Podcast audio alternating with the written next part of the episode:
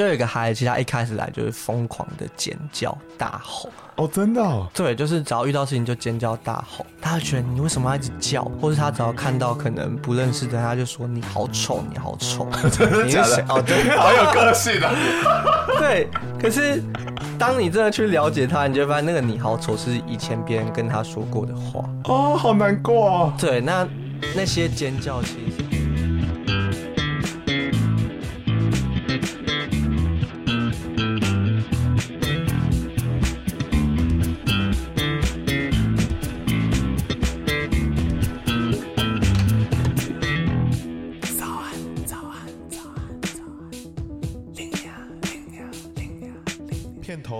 曲由涂松玉制作。不管努努力都要骂声干，台北竟然可以月租只要六百块啊！干，早安，欢迎来到最新一集的早安拎娘。那我们今天这一题的题目呢，就是顾名思义哦，你们知道在文教区的文山区，竟然可以花六百块就租到房子吗？而且你们有想过，就是低收入户的小孩，他们一天的生活会是长什么样？还是说你觉得说房租都这么低了，这些低收入户为什么还不能脱贫呢？那就是我们今天想要讨论的。那今天坐在我对面是一个很。我觉得很佛心的一个团体叫做微光盒子的创办人，跟大家打个招呼。嗨，听众朋友，大家好，那我是微光盒子的团长，我叫阿 Q。阿 Q 好，阿 Q 可以告诉我们一下，说微光盒子是谁吗？好，那我们是那个在文山区这边生根的儿少工作者。嗯、那我们主要是在推动优质陪伴的一个团队。那希望透过陪伴，能够陪伴困境的青少年，能够走，能够有勇气、有力量走过他们人生最大的困境一段路。你刚才说优质陪伴，优质是怎么定义的？是给他很贵的食物吗？还是 没有？优质陪伴是我们其实在讲的。因为大家好像都会说陪小孩陪小孩，可是你真的有好好的在关注小孩吗？没有，我爸妈都没有。现在是要挑爸妈吗？对，所以你说可以提供比我妈还要好的服务，这样不好说，不好说，怕妈会听。不会。OK，那我觉得这个很有趣，是因为你们是特定在某一个定点来做服务的，然后这个定点叫做安康社区。那安康社区呢，它其实本身是一个平价住宅。我觉得太多那个关键字大。家可能就已经听不懂了，所以我觉得我们一开始呢，先来跟大家介绍一下什么叫做平价住宅这个东西好了。在一九七零年代，是台湾政府那时候想要扶植就是弱势团体新建的一个计划。有人认为说他们其实是宣政的意义大于实际想要做的事情，因为他们其实大概才盖两千多户，然后就不盖了，然后后面其实还有很多人在排队哦。然后大家想说，哇，你们其实就做做样子，想要说啊，我们要帮助社会啊，其实没有那个意思。所以呢，平价住宅到底是什么？我觉得我们就直接请阿 Q 来为我们作答。那我会用快问快答的方式，你可以回答。这有点难，我们俩都讲很长。真的吗？好，那那你那你可以照你的步调回答。第一个题。是平价住宅可以用买的吗？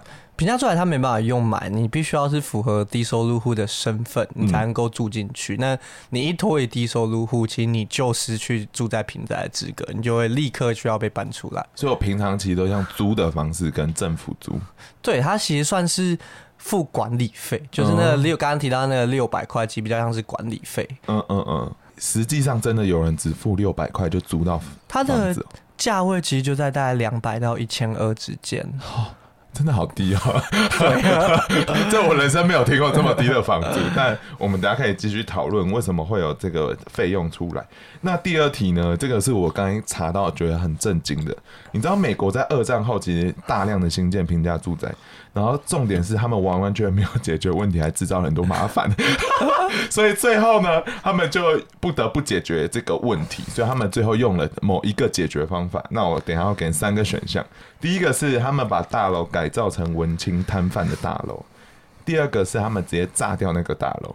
第三个，他们是把大楼拉皮之后卖给有钱人。第二个啊，你怎么知道？没有感觉三个选项那个，他 他比较浮夸，他比较浮夸。但美国人真的就直接把它炸掉，哎，我真的不敢相信。因为那个时候其实发生有很多很多 issue，然后其中一个我觉得大家可能比较想听，是因为这边穷人太多，所以政府税收太少，所以他们就直接把这边铲平，然后又解决掉原本这里。有的问题，然后呢，卖给中高阶层的人，他们就可以提高税收，这样子。然后说，哇哦，果然是资本主义国家。那第三题呢，就是呃，社会住宅跟平价住宅，他们其实两个都是只租不卖的。但他们根本的差异是什么呢？我不确定每个社会住宅一样，但如果是以安康平宅，它目前要转移成兴隆社宅，其他的 TA 是不一样。平宅主要是给低收入户、弱势族群，嗯，那社宅它其实是给青年户，就是我们像我们这种没有钱买不起房子的人要住进去的人。Oh my god！啊，很多人说社会住宅是源自于欧洲。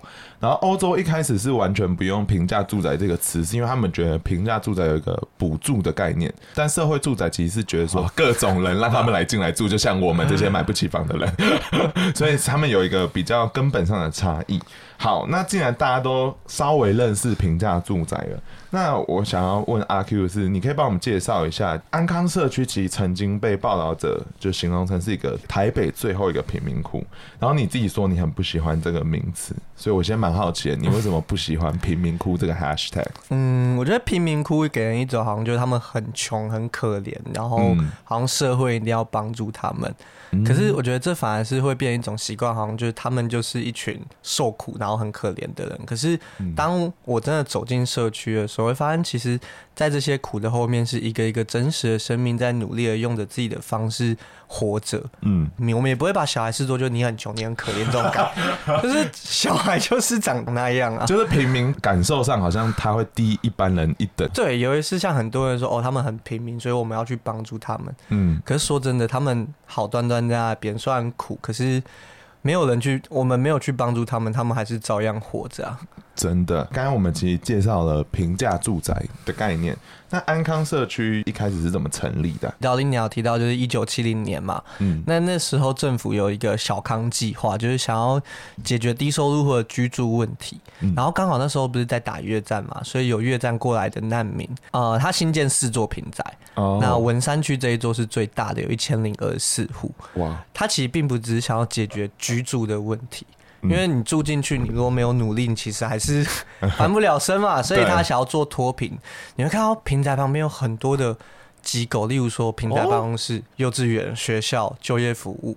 他想要透过生活辅导达到脱贫。所以那时候其实利益还算良善的吗？对，那时候利益很算是良善，而且听起来其实蛮厉害的，就很新颖的一个政策。但发生什么事？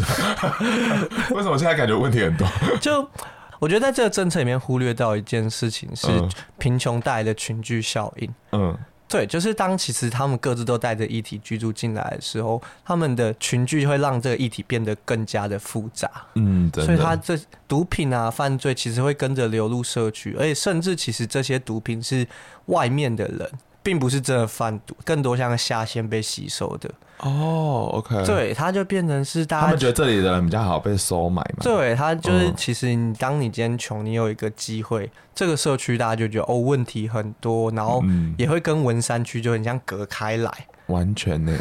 我完全不敢相信文山区有这种地方，你知道文山区平常就是一些很机掰退休的，那个，很多机掰的人。但是呃，我自己是真的蛮讶异，这个东西是存在在就每一天我会经过的地方，而且它的外观因为长得很特别，所以我其实每次路过我都觉得哇，这个房子很可爱。但我不其实不知道，原来它就是安康社区。那刚才前面有提到说，呃，它是要符合一定的条件。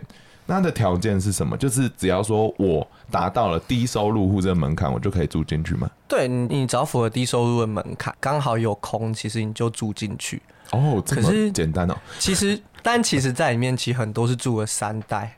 就是我们陪伴的孩子，有些从阿公阿妈就开始住，然后嗯，一路住住住到现在四十年，其实很难真的去翻转，所以达到当初想要脱贫的这件事情。哎，真的也都住了四十几年，然后还是离不开这里。对，那这些人口组成里面到底有哪些不一样的族群？因为我自己很有印象是，是因为我看别的报道，是真的有一些越战时期逃过来的人就住在这。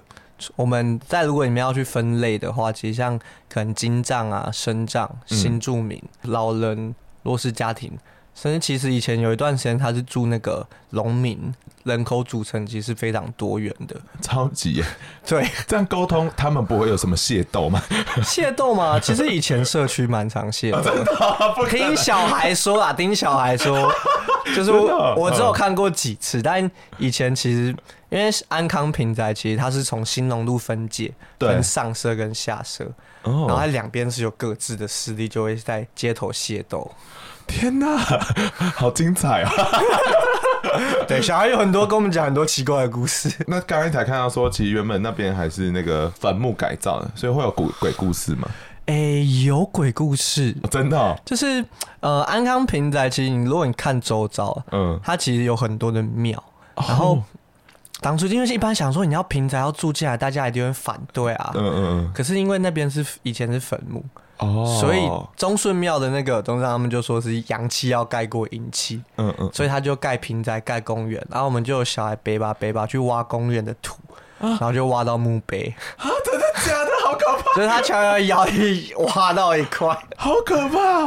哎、欸，难怪，因为我前阵子也有跟一个就是刚好他也有在安康社区服务的人聊到天，他说小孩子常常说晚上那边有鬼。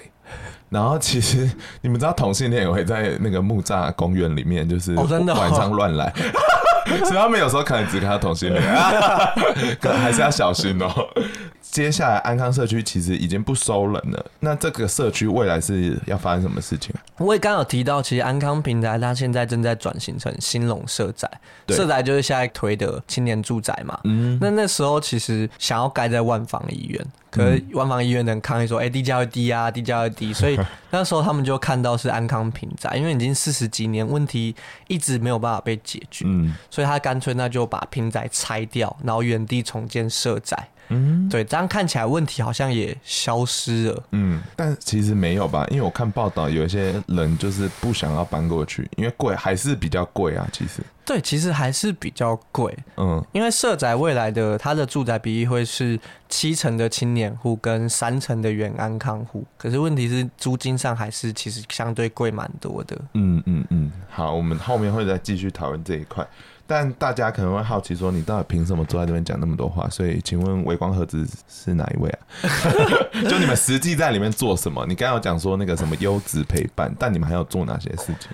好，在还在念书的时候，就那时候念正大嘛，嗯，那就老师刚好有个 USR 计划在安康社区，就请我们去办青少年的活动。对，那那时候我们其实就觉得办电影之夜这种很无聊，就是小孩来吃吃爆米花，然后给你拍拍手，然后小孩就走了。你觉得没意义，对不对？我觉得蛮没有意义的，因为你不会真的认识到大人口中这群问题少年他们。到底长什么样子？嗯，你慢慢走进去之后，你会开始发现是这些孩子那些 可能比中指骂脏话的反应，其实很多来自于家庭跟学校的创伤。嗯，所以我们就是透过共餐跟游戏来让他们学习如何调节情绪。然后让他们学习如何人际互动。共餐是说叫他们一起来吃免费的东西，这样。对，其实我们就叫他们一起来吃免费的东西。中间会安排一些什么嘛？就是故意跟他们聊天还是什么？呃，刚刚提到优质陪伴，就我们每年招很多正大的志工，嗯，所以我们其实小孩跟志工的比例是一比一到一比二。哦，这样很高诶。对，就是因为以前在社工系就会发现是一个社工带一群小孩。会吵的孩子其实有糖吃，可是不会吵的孩子其实照顾不到。他其实不代表他没有那个需求哦。对，所以像共餐游戏，我们其实希望给孩子一个温暖的陪伴，然后让他知道你不是只能在街头。游荡，你是有一个地方可以关心你的，有一个地方可以去的，好感人啊！他听起来好像人类啊，我听起来很冷血。但是我自己蛮好奇的是，为什么就是你会有这个动力想要做这件事？这不是每个人，大家可能就讲说哦，我也想做善事啊，但谁可能会真的投身进去做这种事？嗯，我觉得 USR 计划当初是一个契机，嗯，但我蛮小的时候，其实就希望做一个能让孩子开心成长的乐园，嗯，就这其实来自于关于我的家庭背景，就是我爸是视觉失调症患者，哦，对，就是不知道听众朋友知不知道，就是如果你在随机杀人案的新闻下面看到，就有一大片，一大堆留言。我爸发病之后，其实。我就需要面对的是一个变了一样的父亲跟破碎的家庭。那我妈其实当然很努力的在照顾我，可是你也知道她就是也在崩溃边缘。嗯，对，所以那一瞬间你就会需要像是强迫自己长大。嗯，然后第一件事情学会就是不能哭哦，没有喝酒，有喝酒也有，喝酒也有，喝酒可以蛮有用的，啊，真的。但那时候就是不能哭，然后你开始装疯卖傻，嗯，因为想说如果笑了，别人笑了，其实好像压力就没那么大了。哦，对，骗自己的感觉，骗自己的感觉，只是到后来你会发现，其实你一个人的时候你很孤单，你就算旁边朋友很多，oh, 但你还是孤单，因为你没有办法跟任何人讲。你到底发生什么事情？哦，所以你没有跟你任何朋友讲这些？我其实大概只有跟两个讲过吧。嗯，对啊，他们就只能说：“哦，你好辛苦，你好可怜。”我想，哦，好像 也是好像也不想听这些，没什么意义。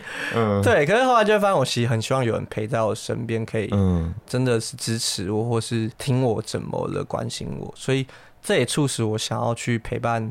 成可能跟我一样在人生上面会遇到困难的孩子，嗯，所以我没办法真的改变他们的人生，就没有那么伟大。哇，那你还撑过来哎？就是那时候你等于算是没有心灵陪伴的人吗？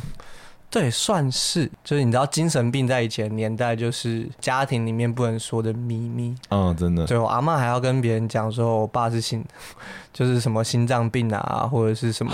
天哪！对，就是不能说呢，也不能去谈。可是反而变，他就是你只能自己消化。以前就会在房间里面自己捶墙壁啊，然后可能就自己躲窝起来啊。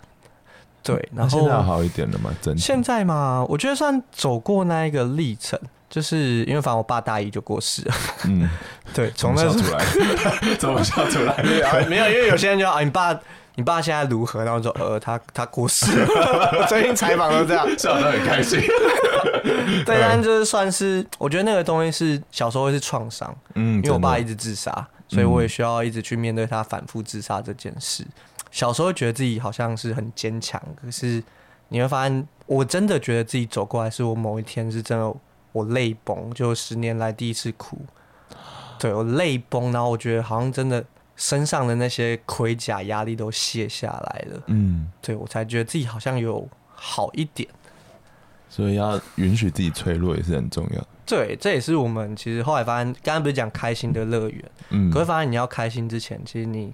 能够让孩子在这里展现脆弱是更难能可贵的。我们有孩子，其实他也是跟我一样，他没有办法哭，也没办法说自己有压力，什么都说，哎、欸，没事，没事，没事。好感人哦！我我当初就是被这种访谈影片感动到，才逼他来这个我的节目。哎、欸，但是那就继续下去。就是你刚才讲那些孩子，孩子怎么样？但安康社区到底怎么了？为什么他们需要你的帮忙？我觉得在孩里面孩子就遇到几种状况，一种是在家庭里面没有温暖，同才里面的关系不好，或是学习低成就，被老师瞧不起，所以他会开始意识到一件事情：是我好像没有一个地方可以去。那为什么他们交不到朋友啊？为什么交不到朋友？嗯，其实，呃，我觉得这回到可能跟很多孩子在原生家庭里面，他为了生存需要学会一些保护自己的方式。哦，例如说，曾经被家暴的孩子，他其实只要遇到一点点压力，他就会躲起来，然后或是疯狂大叫。哦，很像那些被欺负的狗狗。就是、欸、不好意思、啊，没有，因为我最近看比特犬事件，然后我就研究一下狗狗，就是为什么会攻击人类。那通常也是有点像你这样子的经验。嗯、对，那也有些孩子是可能在学校里面，他身上有味道。因为家里其实没有办法提供干净的衣服或是换洗，或是因为住在社区里面，被人家说这个社区来都是坏孩子，他就很愤怒，所以他可能就会去叼人啊、比中指啊，变在学校里面就变成是一个异类。嗯，对。那学校老师看到说你情绪管理有问题耶，可是其实很少人就看到他当下其实是在。保护自己，学校跟同学可能就不太会想理他。真的，所以说哦，那我就不要去学校。呃，我记得你们有一个特别的名词叫做“脆弱家庭”，你可以帮我们介绍一下这个概念吗？脆弱家庭其实算是以前我们在讲高风险家庭，呃，在住在里面是有风险的。那它现在社会安全网二点零推出来之后，它又扩大，呃，延伸到脆弱家庭里面，其实。只要有危险因子，其实都有可能被评估是脆弱家庭。印象中什么酗酒那些都算是对，其实可能都会被归类在脆弱家庭，因为他就是出生在一个有压力的环境里面。嗯嗯，对，那孩子他不知道怎么去面对这个他不应该承受的压力的时候，其实就会像我刚刚说，他会有不同的反应，嗯，愤怒、逃避，或者是就说哦没感觉。而且小孩真的是最无辜，因为他们没有选择权，所以真的是。很需要被我们照顾。突然讲这种话，那我想要问一下，说你有没有就是印象最深的案例可以跟我们分享？可以分享，因为刚刚都在讲陪伴嘛，可是我们其实同时也做培力、兴趣探索、冒险教育。嗯，那我们在里面其实，在尝试的是让孩子重新去跟世界产生连接。嗯，对，因为孩子有时候会觉得这个世界对我是不好的。哦，所以他对我很坏，那我就要对他更坏，好合理啊。对，就有一个孩子，他一开始来就是疯狂的尖叫大吼。哦，真的哦？对，就是只要遇到事情就尖叫大吼。他就觉得你为什么要一直叫？或是他只要看到可能不认识的人，他就说你好丑，你好丑。真的假的？哦，对，好有个性的。对，可是当你真的去了解他，你就发现那个你好丑是以前别人跟他说过的话。哦，好难过哦。对，那。那些尖叫其实是因为他在害怕，嗯，可是当他在这里透过陪伴，慢慢的去练习处理自己的情绪，他的尖叫其实慢慢下降了，嗯，对。那他以前只要碰到事情，你邀他上台分享，他就躺在地板上哭给你看，就像肯德基爷爷广告里面，对，他就躺在地板上哭。他到底几岁啊？他其实年纪他已经是成年了，可是他有。哦算是身心发展迟缓的状况。嗯嗯嗯，对，然后同才就是同才会笑他，老师会没办法肯定他。但然后谈到工作，他就会说：“我办不到，我二十岁就会死掉。”然后就拿头去撞墙壁。哦天哪！对，可是是这样的一个孩子，在陪了三年多、四年的将近四年的时间。他在去年我们要去骑脚踏车从正大骑到淡水，嗯，一开始也是说不要不要，嗯，但我们后来慢慢陪他练习。他骑完回来之后，除了很开心，他说的一件事情是：我觉得我准备好了，我可以开始去工作。这其实不是我们逼他的，而是他慢慢的其实对于这个世界没那么害怕，然后慢慢的自信其实长回来了。我要哭了，你们好伟大！没有，我们中间心中干掉他无数次。所以你们还是有人性的一面嘛？哎、欸，但是你们硬这样留下来，其实也真的是蛮感人的。嗯，因为他生命中应该没有人这样子一直对他包容做做这种事。对，就其实孩子，我们有时候之前会形容他很像仙人掌，嗯，就要带刺保护自己，所以我就先去刺别人。那个小孩讲过一句很经典的，就是我怕别人不理我，所以我先不要理别人。对，可是你就会知道这个孩子他渴望是有人关心他，我不要有期待。就不会有害，我就不会有失望跟伤害。哇，天哪，好难过，好像很多人在爱情里也是这样。哎、欸，但是想问说，因为像这个比较激励人心，那有没有就是过程中你会有后悔的一个情绪？我觉得挫折其实会很多，因为是在第一年刚进社区的时候，嗯，因为孩子其实状况是非常不稳定的，就是那时候其实我们只有两三个、三四个，嗯，你真的会想说，你真的有办法？做些什么吗？就我觉得会有很多怀疑，因为毕竟当初还是抱着期待去嗯做事的，嗯、也中间就会看到孩子好不容易起来，然后掉下去，甚至那个掉下去是你真的拉不回来那种掉下去。哦、oh, fuck，对，不是很难过吗？到某一天你会开始意识到一件事情，就是你并不是全能的。嗯，孩子要改变，其实责任跟选择是在他手上。对耶，对。当知道自己的限制的时候，你会开始更专注在在你自己可以做的事情上面。就你，我觉得问心无愧就好。反正我们终究是过客，尽力做到是一个可以影响他的一个过客。那这样你们的情绪要怎么就是抒发？因为这样听起来，你们每一次遇到案例，其实心灵都应该还会带走一些东西吧？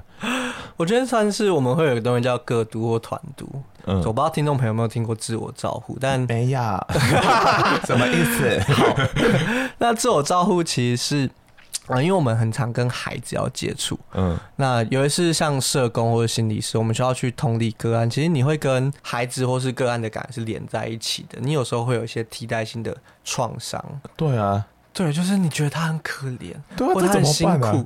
然后你自己也觉得很痛苦，怎么办？怎么办？可是发现，当你今天同才在听你抒发的时候，你会有一种被接住的感觉。嗯，对。那我们也把这件事传到带志工上面，所以我们其实不教，我们带了六届志工，我们不教志工怎么去带小孩。哦，真的哦。对，我们教他怎么去照顾自己。理解自己的情绪，就是但他们不会有时候忍不住就打小孩吗？其实他们不会，他们更多的是我能够骂小孩吗？啊，或是小孩都不理我怎么办呢？嗯嗯，或是我觉得他们更多是当间看到跟他们生长背景完全不一样的孩子，他会很怀疑是我到底为什么在这里？我可以给予些什么？哦，对，有很多的自我怀疑。那我们其实大多数是在陪伴他们走过那个历程。嗯，嗯，然后到他开始可以去理解自己的情绪，然后在里面很舒服的做自己。做自己不是说哦，我不爽我扇他一巴掌，并不是这样，是你可以很开心的跟孩子玩在一起，你也可以当孩子难过，你也可以跟他难过，你不用觉得生气还跟小孩没关系，我没事，就跟是可以跟他们坦白的。呃，小孩惹我们生气，或者他做一些事情，我就说我现在很生气，因为你做了些什么什么什么。你要让孩子知道生气，但并不是用很凶狠的方式要让他怕，小孩就会进入到一个是惊吓、害怕的反应。嗯嗯，嗯，对，我之前去带活动，最喜欢去问小孩说：“哎、欸，你知不知道你妈妈什么时候生气？”他说：“知道，今天早上。”嗯，然后我就说：“啊，他生什么气？”呃呃，不知道，不知道。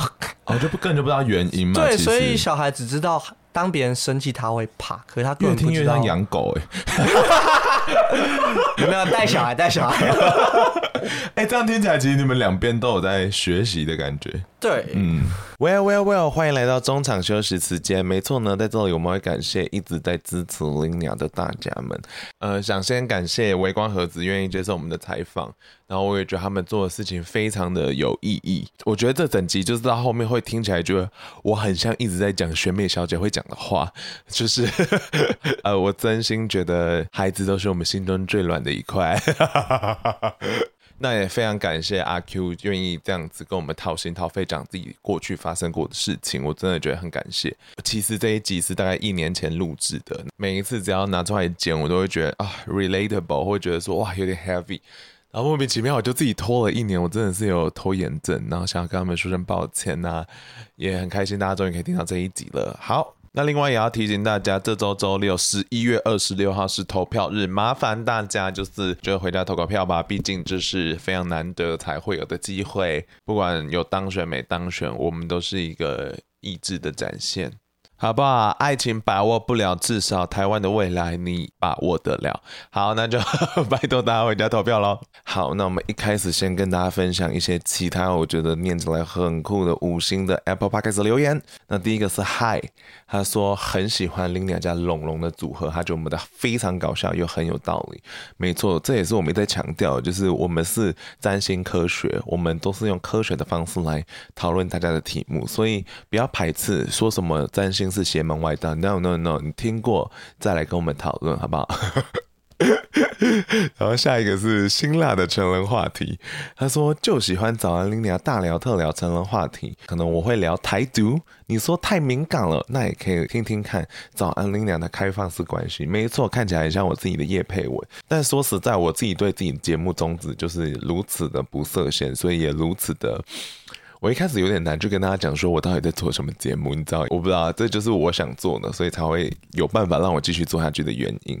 那下一个人就是说只能五星，他说喜欢听 Lina 唱歌，也喜欢听龙龙公主犀利的星座解析。感谢你们，好不好？接下来呢，我想要跟大家讲说，如果你喜欢这个节目的话，欢迎大家看节目资讯栏的抖内连接，那就是给我们小额赞助，让我们继续走下去喽。就是把我们的节目分享出去，我觉得我们需要更多人听到这个这么好听的节目。那接下来呢，就是很重要，让拎娘继续继续一直往下走的糖果娘娘这个节目活了莫名其妙，对，我们已经快迈入三年了，我自己都觉得有点不可置信。好，那这个人叫做。林他说谢谢林娘和龙龙陪他度过很多就是有趣不有趣的生活时刻。他说人生很难，希望大家都能坚持下去，好不好？大家听到这句话就知道说听那个节目感觉非常多人有身心状况问题哦。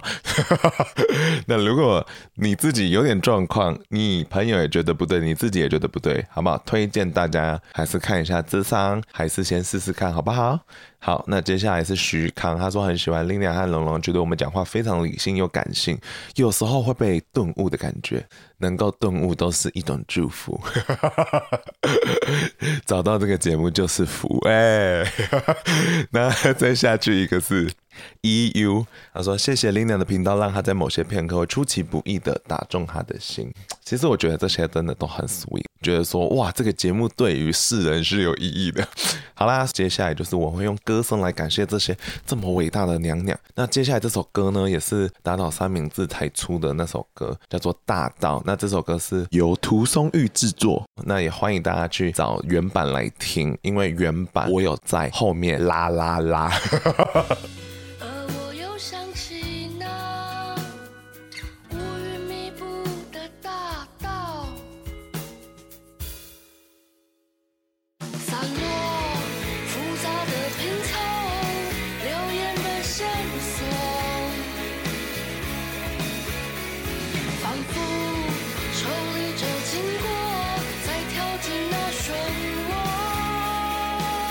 好，谢谢，欢迎大家去收听正式的这首歌哦。那接下来我们就来继续听我们这一集来宾到底讲了什么吧。我真的很喜欢这些来宾，欢迎大家一定要听下去哦。那怀疑自己够不够格这件事情，我相信你们一开始进入社区的时候，可能也会不被信任。那你们一开始怎么打进这个社区？毕竟突然几个大学生来是冲阿小，我要相信你，还帮我带小孩的。我印象都蛮深刻。第一年的时候，我们要进平宅，因为我那时候就我要借场地，我要写计划，然后他就说这里的孩子很难带啦，你们这什么道德方案做不起来啊？嗯嗯，对，就是充满着很多怀疑，因为的确学生要去做这一类的工作是困难的，超难的啊。也有人质疑说啊，你们就是学生，你们到底可以做多久？嗯，你真的玩，你有玩真的，你真的要留下来吗？嗯，就大家会有很多的质疑跟不信任。我觉得也是因为很多地方是不喜欢学校，因为做做做做研究计划，然后两年计划结束又走，然后再换一间学校进来，然后居民就一直在重复回答一样的问题，对于很多学校是排斥的。Oh my god！对，怎么办？先入为主这么强的话。那时候比较年轻，就赌来。我想想你在，你们在不幸杀小孩，不幸杀，老子要做好事。对，所以那时候其实就认真做。反正我们相信是，当你做的事情是对的时候，你做久了，其实你会被看见。嗯，对。然后到第二年、第三年，我们慢慢做出一些成果跟成效之后，其实学校跟社工会看见我们的努力，而且他也看见真的有孩子被接住了。天哪，真的要用时间证明，因为你现在也是做了三年多了。对，三年多，快四年，很久哎、欸！我在这间公司也差不多是这样，我懂那个时间有多长，青春就被放在那，真的。最可怕的是，你看到中班，因为我们原本要做青少年，但就是那都是一家一家来嘛，所以我们从幼稚园到二十几岁就有，所以最可怕就是你看到幼稚园的小孩有一天突然穿着小一的衣服来，你老了，我老了，对对对。哎、欸，但是你会不会害怕？因为刚才其实提到说很多。人都会讲说，这个社区很多毒品啊，很多帮派啊，会不会害怕？会不会怕自己被砸，会被打，或怎么样的？其实还好，因为我自己国中其实也不是念什么太好的学校，嗯，对，我算是念所流氓的学校。然后我身边的朋友也是抽烟的抽烟，翘课的翘课。老师最喜欢讲说，你在跟他们混在一起，你人生就会黑了，嗯，或者他们就是社会的米虫。我国中时期因为我爸的关系，然后其实有时候我是。很孤单，可是他们陪着我走过来的。你只知道他们不会念书，嗯，可是你们没有看见是还有其他很多的优点。对，像我现在朋友都过得比我好 真的吗？薪水是我的两倍哦，真的。他们卖什么？直播卖卖海鲜吗？没有，没有，有开有开公公司的，然后也有做水电的，反正就是各行各业，你就觉得。念书好像不一定真的那么重要，啊、有没有开始怀疑自己了？有看到那个出去吃饭的时候，我没办法，还不能吃。请你们付一下好了。对，然后对你要说怕嘛，我觉得更多的是熟悉，就是哦，你觉得这些很像我跟我朋友 hang out 的时候的感觉吗？对，我觉得我在真的假的我在正大比较格格不入。太多认真读书的小孩，我在正大比较格格不入，我会穿拖鞋啊、短裤、吊嘎去上课。我也会以前，好像大家都会看着我。真的，哎、但是这样讲下来，因为你刚才听嘛，其实这些想法或外面的谣传都是一些歧视的眼光。因为我刚刚还有读到说，就是有一些小孩甚至在内部的社区都会互相歧视。所以就是这些歧视的眼光，你觉得对整个社区是有什么影响呢？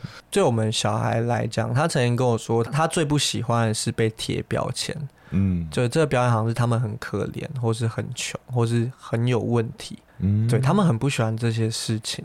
我还我有遇过，就是孩子可能走在路上穿黑衣服，嗯，然后有个老奶奶就跟他孙子说：“你以后要好好念书，不要像那个哥哥一样，就是以后长大变流氓。”穿黑衣服错了。小孩整个生气到爆。那但这些其实到底对他有什么影响？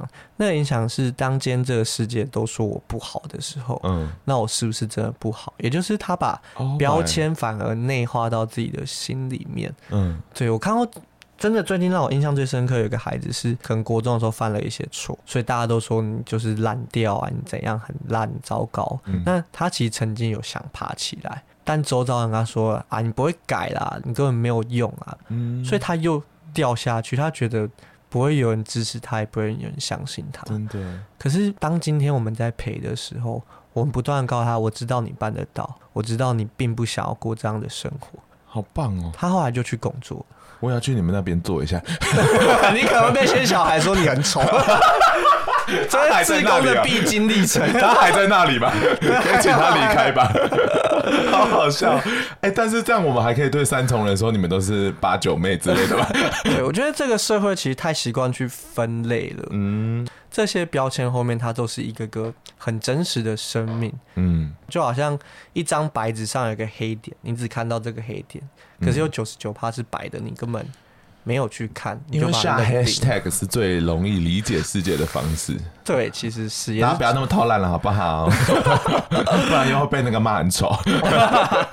那想要问是说，政府这个规划让他们一个月只付六百块，那请问他们为什么还不能脱贫啊？那就是因为你们在里面比较久，比较好奇你们自己怎么看这件事情。在里面没办法脱贫，那是一种无力感。嗯，就是我努力了，可是我跟不上别人，别人也告诉你说啊，你就是一定是没有努力的时候。那他怎么会有动力想要去反转？嗯，再来第二个是，其实你在一个没有资源的状况下，你的第一的需求并不是你想要什么，而是你要活下来。我们有个孩子十五岁，他就去工作了。你要说他要学什么，他光想要活下去就很困难。哦，对，那孩子要有什么梦想？很难。我都问孩子：“哎，你以后想要什么？”他说：“嗯，有稳定的生活跟赚足够的钱。”嗯，他们其实不敢有去想。天哪，对，那最后一个是，我觉得可能大家比较会知道的是福利依赖这件事情。嗯嗯嗯，因为低收入户，你只要符合低收入的身份，你每个月有补助，然后你还可以住在平宅，你不需要付可能一个月一两万的租金。我看台北市的那个低收入户的线好像是一万八，是不是？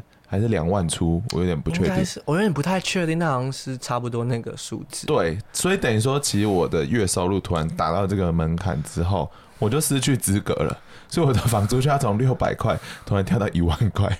对啊，那 那他怎么会有？但我出去我还要过得更辛苦。这其实台湾产普式福利政策下的一个嗯结构上面的问题。就感觉好像那个线应该不要抓这么严格之类的。然后，所以我看到一个，我不确定它到底实际上怎么运行，但就是有人说有一个叫做脱贫什么东西的，就是等于说我在。准备离开低收入户的时候，他给我三年的 gap 期，就是我还是可以维持低收入户的身份，然后只是我不申报说我月收多少钱，然后这样我就可以在这个中间去存那笔钱，然后让我离开这里。其实有，我们有些孩子的打工是不会去报税的，但这是我们很多孩子去工作一个困境，就是他不会有劳健保。哦，对，好可怕。对，甚至家里也会跟他讲说，你不要打，你不要工作，因为这样家里低收会没有。这是完全是一个结构性问题，感觉我们的补助真的要非常好好的思考。而且我看他讨论很久了这个议题，然后好像好像还没有真的有一个很明显的改善。台湾政府加油！那我们围观盒子这么辛苦，大家都很辛苦，大家都很辛苦。哎、欸，我自己也蛮好奇的是，你们本身的背景都是什么智商所的，是不是？还是只有你？呃，只有我是智商所的。所以我们希望给予的孩子是我们去理解他特质，可能例如说，你有没有真的想要来陪小孩？呃，孩子很多愿意来，他就会说你这里跟老师跟学校是不一样，这里是一个可以很开心，然后很自由，然后在游戏中去学习的一个地方。嗯、对，可是像我们有收过志工是，是说他觉得教育是孩子的根本。然后他们一定要好好念书，那这种就会散掉，因为跟我们孩子的调性不一样，因为他可能会来这边把这边补习班这样子，没有，他可能会这边先被小孩子呛到，你好吵。对，那最后一个其实是他自己有没有一些创伤经验还没有被处理？嗯，应该说每个人其实身上多少会带一点伤，这个伤会不会在陪小孩的过程中又再次受伤？哦，他其实处在自己过去经验里面的情绪，对，那那个东西就不是在陪小孩，其实你在自己的情绪里面，嗯、对小孩跟对志工都帮助不了任何谁。对，我们就会觉得你先好好照顾自己，你再来陪小孩。你很美式哎、欸，这整个工作环境，很美国人的思维。哎、欸，所以所以说，你们目前是有公开跟大家招募志工吗？还是没有？有，其实我们每年九月都有在招募志工，就是我们是招年度志工，哦、一块是我们希望它是长期。的，因为我们就是透过关系，然后来影响孩子。嗯，对。那你如果做一个月、两个月你就不见了，那其实对我们来讲没意义。没意义。那另外一块也是让孩子习惯，其实。什么时候会有新职工来？嗯，什么时候要跟职工道别？今年新来的是谁啊？长怎样？有帅不帅？漂不漂亮？到底多在乎长相？那个社区 没有啊，有些小孩就会问。哎、欸，那这样听起来，你们的志工通常是怎么样的人？我突然很好奇，这一群人是哪里来？嗯，其实我们的志工大多数都是正大的哦。那今年比较特别，有师大、淡江跟好像是市北教的。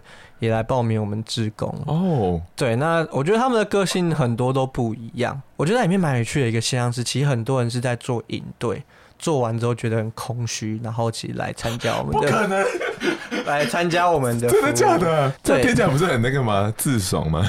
没有，就是因为其实学校有很多的营队，那我们那时候不选择办营队，有一件事情是，其实你不会真的认识小孩，甚至你去然后认识五天，然后你要走。小孩不知道会不会再捡到你，所以有些志工希望换一种服务模式，是真的长期生根在在地的。嗯嗯嗯，然后你也才比较有机会看到孩子的改变。对，因为我们的孩子改变速度非非常非常的慢。对，台湾感谢你们。没有没有。哎，那最后想要跟大家推广一下，你们刚才前面提到的玩心基地计划，你可以帮大家介绍一下这是什么东西吗？好，那就是玩心基地计划，是因为我们算是今年。正式要从 USA 计划独立出来，那未来它就会是一个 NPO 的组织。哦，所以等于说是因为你们要毕业了吗？还是算是因为我们要毕业？那其实各位都是借用平宅的场地，嗯，或是寄宿在里长的空间里面，所以 我们会称这里是学校跟家庭以外的避风港。可是其实孩子也知道，就是这里终究不是属于我们自己的。哦，oh. 对，那今年疫情的关系，其实社会局把场地封起来。那你封起来，孩子还是有需要有地方可以去，那怎么办？所以我们那时候九月就看一下，就是我们之前去比赛的剩下的钱，嗯，我们就硬是租了一个空间。天哪！对，那其实一个成本呢，大概只能撑到明年三月。OK，对，但那时候想都不行，我们就咬着牙就还是租下去。所以基地算就是它是一间空屋，那。这一次的集资计划，其实也是希望能够透过社会大众的力量，让这个避风港能够继续营运下去。对，好感人。然后我想要特别请你帮我讲一下，说为什么叫微光盒子？因为我觉得那个命命名的感觉很感人。好，就是就是有些新闻标也喜欢下用微光去点亮孩子的生命，可是。对我们来讲，我觉得我没有那么伟大。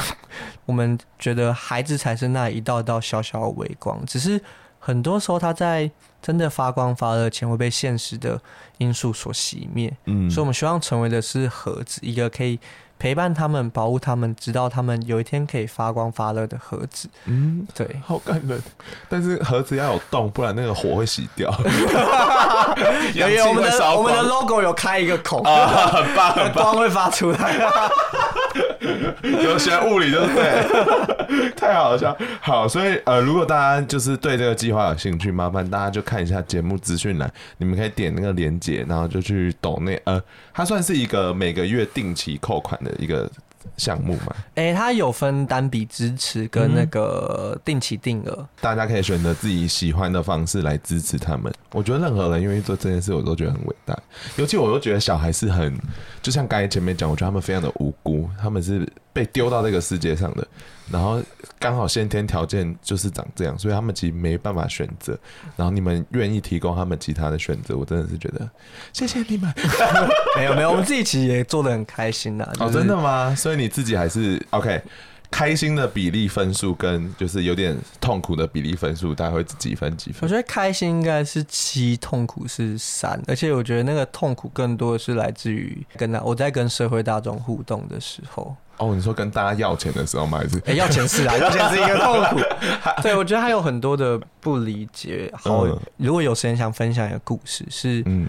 呃，我们正在剥皮寮曾经办摄影展，我们希望让孩子能够透过照片说他的故事。嗯，那那时候其实有一张中指照，对于很多人来讲，那个中指好像就是坏小孩的意思。可是对于那个孩子来讲，就是他说那个他的作品名叫 Fuck the World，他觉得这个世界很烂，但他想要发起一些反抗。嗯。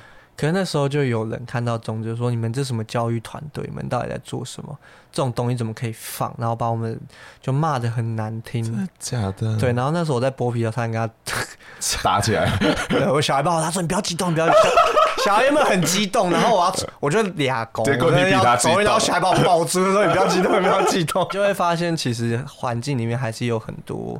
对于孩子的不理解，刚刚我有点起鸡皮疙瘩，是因为我大学有投摄影展，然后有一张照片是我自己对天空比中指，然后我就拍起来，然后我的标题也是 fuck the world，哦，真的，一模一样，不要借我的吧？回去问他，回去问他，好惊人哦！但我觉得社会不一定要用什么好小孩、坏小孩的方式来认识小孩，因为就像你讲的，每一百个小孩就有一百种个性，然后一百个故事，所以我们应该要尊重每个小孩自己的独立性。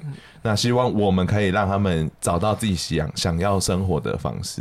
嗯，大家加油，然后记得看抖内连接哦，节目资讯栏哦。那我希望你可以后面跟大家讲几句话，话是对那些有能力的人，你可能会想对他们说什么？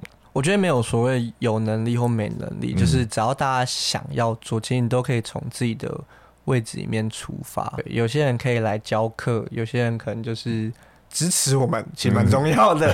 对，那 再一个是对正在这些脆弱家庭里面的。孩子们，你会想跟他们分享什么？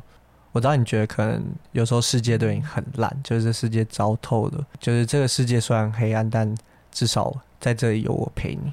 哦，谢谢，蛮 gay 掰的，但我还是真的觉得蛮温暖，就是有人愿意这样对我讲。我一本觉得我妈都不可能讲这种话，钱又回到 妈妈攻击我妈，又回去攻击我妈。好了，感谢阿 Q，好，谢谢 Linia，谢谢听众朋友。那欢迎大家就去找微光盒子，然后相关的资讯我都会放节目资讯栏。然后感谢大家今天的收听，大家晚安，拜拜。大家晚安，拜拜。嗯、好，感谢你。